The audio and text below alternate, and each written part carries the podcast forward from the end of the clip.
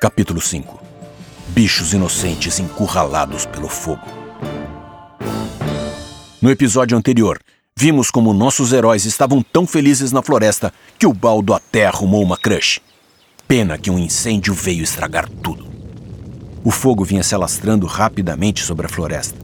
Bel resolveu investigar e foi o mais rápido que pôde até a borda da mata, que era de onde a fumaça vinha. E o que ela descobriu era terrível. Um incêndio tinha começado no canavial da fazenda, mas o vento soprava na direção da mata e vinha empurrando o fogo na direção dos bichos. Bel e seus irmãos saíram correndo pela mata, avisando todos os bichos para fugir e procurar um lugar seguro.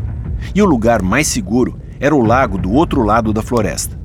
Os animais correram o mais que puderam porque o fogo já vinha vindo na direção deles.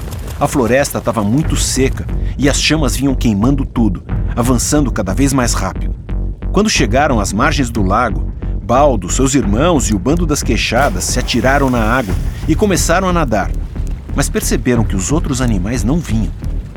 Os macaquinhos, os tatus e os jabutis estavam parados, morrendo de medo, o fogo chegando e eles ali parados. Por que eles não pulavam logo na água? Será que eles não sabem nadar? gritou Bel. Não, eles estão só tentando virar churrasco. Claro que eles não sabem nadar! Corre! gritou Baldo o Major Pitombo deu um comando para sua tropa. Atenção, queixadas, ao resgate! Todos começaram a voltar nadando o mais rápido que eles conseguiam. O fogo chegava em labaredas cada vez mais fortes, mas eles não podiam deixar os amigos. Eles precisavam fazer alguma coisa, mas não sabiam o que. Theo então teve uma ideia. Gritou forte: Todo mundo comigo, agora! Ele correu para uma árvore seca e todos os bichos correram junto. A árvore era muito pesada, mas era a única chance. Todos começaram a empurrar com toda a força, mas a árvore nem se mexeu. Mais força! Todos empurraram juntos e dessa vez a árvore se mexeu. Com uma força que nem eles sabiam que tinham, foram conseguindo empurrar a árvore até que ela chegou na água. Todo mundo para cima agora! gritou Baldo. Os macacos subiram no tronco e ajudaram a segurar os tatus e os jabutis. Os bichos que sabiam nadar estavam fazendo toda a força que eles podiam para empurrar o tronco para a ilha no meio do lago mas o tronco, com todos os bichos, era muito pesado e não se mexia. As labaredas chegavam cada vez mais fortes. Todos estavam ficando sufocados pelo calor e pela fumaça. É, parece que essa história pode ter um final muito triste. Mas espera aí, que barulho é esse? Vocês estão ouvindo essa gritaria? Parece que são pássaros, milhares deles. Era um bando de pássaros de todos os tipos que vinha fugindo do incêndio. Eles desceram todos e pousaram em cima do tronco. Vamos lá, galera, a gente vai ajudar. Todos começaram a bater as asas com muita força.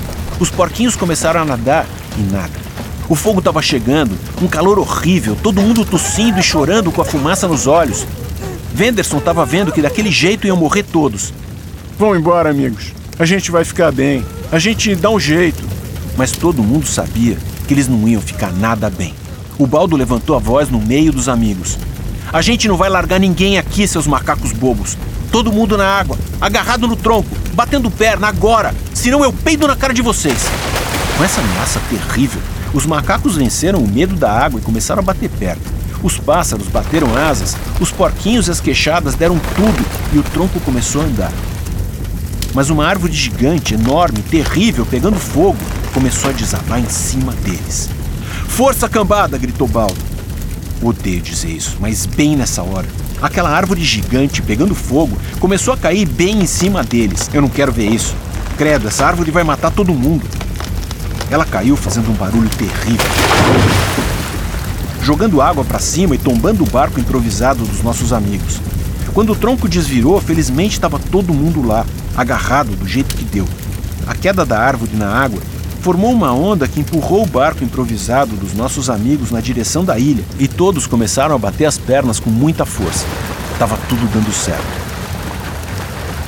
Até que todo mundo ouviu a Glória, uma das macacas, gritando desesperada: Meu bebê! Cadê meu bebê? Alguém tá com ele! O Baldo também não tá aqui! gritou a Berenice. Será, crianças, que o Baldo e o bebezinho morreram afogados no meio desse incêndio terrível? Será possível? Isso é triste demais para aguentar. Se você tiver coragem, ouça o próximo episódio de Três Irmãos em Perigo num Mundo Cruel. E descubra o que aconteceu.